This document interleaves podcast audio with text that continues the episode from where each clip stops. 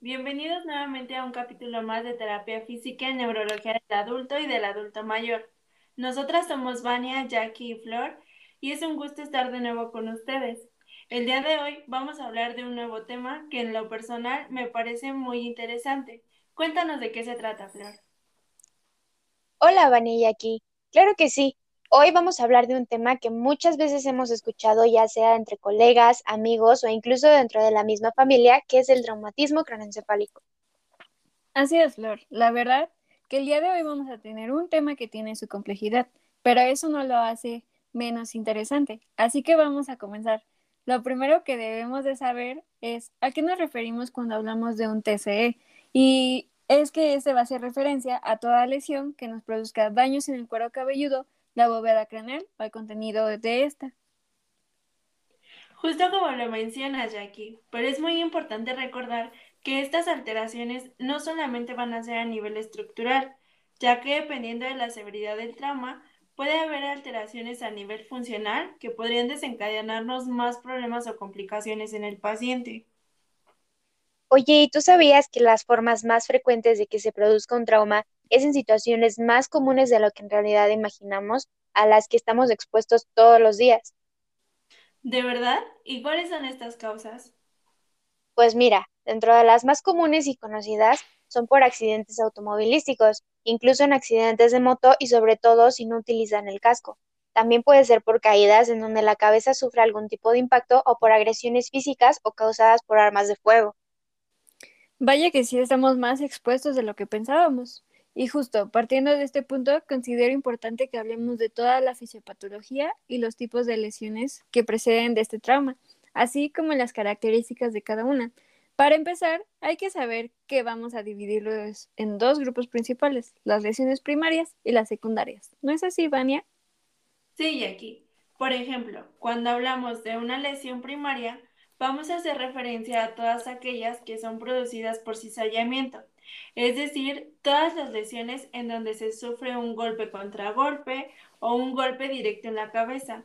Y dentro de este grupo vamos a encontrar lesiones más comunes como lo son las fracturas de cráneo, las conmociones y contusiones cerebrales, así como las laceraciones.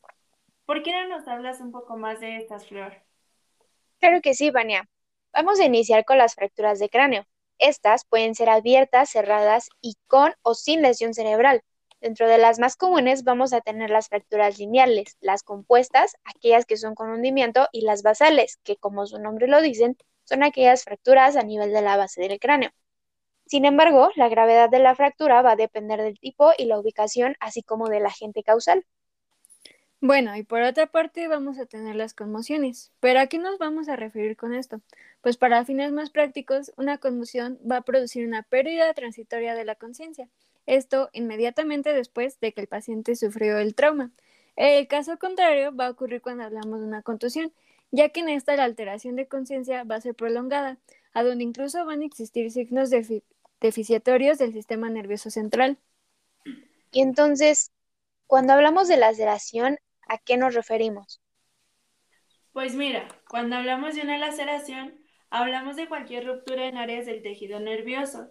Normalmente, estas se pueden producir como resultado de fuerzas todavía más intensas que normalmente vienen en compañía de fracturas, aunque no es así en todos los casos, ya que sí pueden estar presentes sin necesidad de que exista otro tipo de lesión.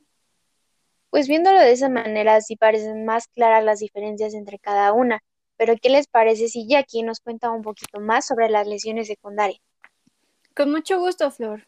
Pues justo como lo dice su nombre, todas las lesiones de este grupo van a ser secundarias a otro factor y serán determinadas por las características propias del impacto, es decir, su localización, la fuerza, la intensidad, hasta la propia resistencia del tejido. Dentro de las más comunes vamos a tener la isquemia cerebral, las hemorragias intracraniales, la alteración en la función celular, así como las alteraciones en las cascadas metabólicas. Justo como lo mencionas Jackie, al ser secundarias y de formas tan variadas, cada una de estas lesiones van a tener sus propias características clínicas. Sin embargo, hoy les vamos a hablar de las más comunes y las que incluso tienen en común. ¿Y por qué no nos cuentas cuáles son estos síntomas, Florecita? Pues dentro de las más comunes tenemos las crisis convulsivas, que pueden ser inmediatas o tardías, dependiendo del tiempo post-trauma en el que se presenten. También podemos encontrar vómitos y la típica cefalea. Sin embargo, también pueden presentarse síntomas como la debilidad y el adormecimiento del cuerpo. También encontramos la falta de coordinación, los problemas cognitivos, alguna afasia o llegar a la amnesia. ¿Y de qué manera podríamos determinar que estamos frente a un TCE? Pues para poder dar un diagnóstico certero es necesario que realicemos interrogatorios, así como exploración física y realización de pruebas o escalas específicas que nos puedan dar resultados y nosotros poder brindar una mejor atención al paciente de acuerdo a las necesidades que tenga. ¿Y qué tipo de exploración o pruebas son las que se necesitan? Bueno, pues por ejemplo, al momento del interrogatorio debemos considerar si este puede ser directo o no. Es decir, va a depender de la capacidad o el nivel de conciencia del paciente. Dentro de este apartado vamos a conocer datos relevantes del paciente, así como todo lo relacionado con su lesión, como el mecanismo, tipo de evolución, así como los síntomas en el momento. Y ya, pasando a la exploración física, debemos realizar una exploración neurológica, y sobre todo tener en cuenta datos de alarma que pudieran estar presentes, como la presencia de signos de fractura, parietal o temporal, otorragia, ojos de mapache o signo de Batale, que hará referencia a una esquimosis retroauricular. Y, por claro, y pues claro que no debemos olvidarnos del ABCD de la evaluación, que nos va a ayudar a descartar la presencia o no de algún riesgo vital. ¿Y qué significa esa evaluación?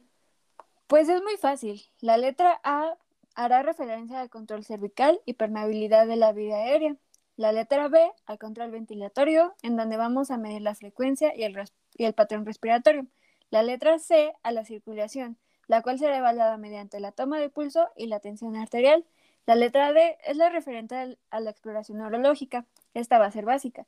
Y aquí va a entrar la escala de Glasgow. Y por último, la letra E. Esta va a ser referente al examen físico y el control ambiental del paciente. Y resulta muy importante conocer estos signos que pueden ayudar a que exista una atención más temprana o certera para estos pacientes. Pero, ¿y las otras evaluaciones cuáles son? Pues la más común va a ser la escala de Glasgow, que esta nos va a ayudar a clasificar el trauma según su gravedad, registro y monitorización del nivel de conciencia. Lo va a hacer en tres grados. Vamos a estar frente a un grado leve cuando el puntaje es de 15 a 13, moderado cuando es de 12 a 9 y severo cuando el resultado es igual o menor a los 8 puntos. Lo normal es que los pacientes estén entre 15 puntos y esta escala va a evaluar tres respuestas con puntajes muy variados, que pueden ir desde los 6 a 1, como en la respuesta motora, de 5 a 1 cuando se evalúa la respuesta verbal y de 4 a 1 cuando evaluamos la respuesta ocular. Sin embargo, también van a existir muchas pruebas complementarias como lo son los estudios de imagen que nos ayudarán a dar un mejor diagnóstico. Dentro de estas vamos a encontrar las radiografías, las resonancias magnéticas, las tomografías o incluso los electroencefalogramas. Bueno, entonces la pregunta del millón es, ¿cómo vamos a tratar a estos pacientes? ¿Por qué no nos cuentas más al respecto, Flor? Claro, pues el tratamiento de estos pacientes debe de ser muy objetivo, principalmente el tratamiento fisioterapéutico. Este va a conseguir y mejorar las funciones motoras, intentando recuperar lo máximo posible los daños producidos a nivel del sistema nervioso. Efectivamente, como lo mencionan, va a ser muy importante para nosotros, pero es necesario que aprendamos a dividir el tratamiento en dos fases. ¿Saben a cuáles me refiero? Claro, la primera va a ser la fase aguda y la segunda es la fase crónica. Perfecto, Yeki. Entonces, primero hablaré del tratamiento de terapia física en la fase aguda. Este va a constar de movilizaciones pasivas de miembro inferior y también de miembro superior para prevenir la rigidez, las, deformaciones de las estructuras tisulares y favorecer los intercambios sinoviales. Claro, Florecita, pero tampoco hay que olvidarnos de los estiramientos, porque aquí tendremos que llevar al músculo a su máxima extensión para prevenir o reducir la rigidez muscular. Y por supuesto, no hay que olvidarnos de los cambios posturales, esto para la prevención de las úlceras y lesiones por presión que puedan presentarse en el paciente. Y tenemos que recordar en nuestro tratamiento la terapia respiratoria, que va a constar de diferentes técnicas, como el drenaje postural, la percusión torácica, la vibración torácica y la tos provocada. Muy interesante el manejo de la terapia física en la fase aguda, pero no olvidemos la fase crónica. Aquí vamos a empezar por movilizaciones activas asistidas o activas.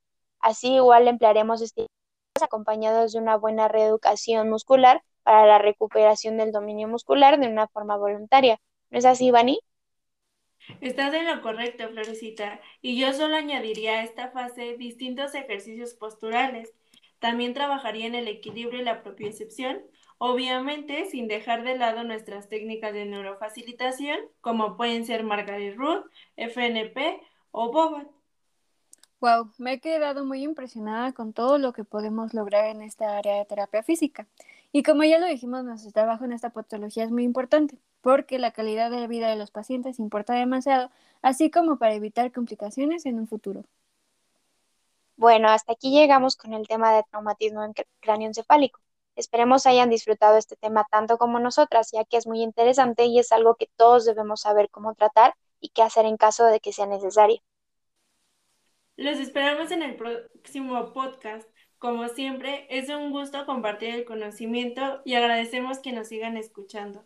Saludos, los queremos. Adiós. Bye.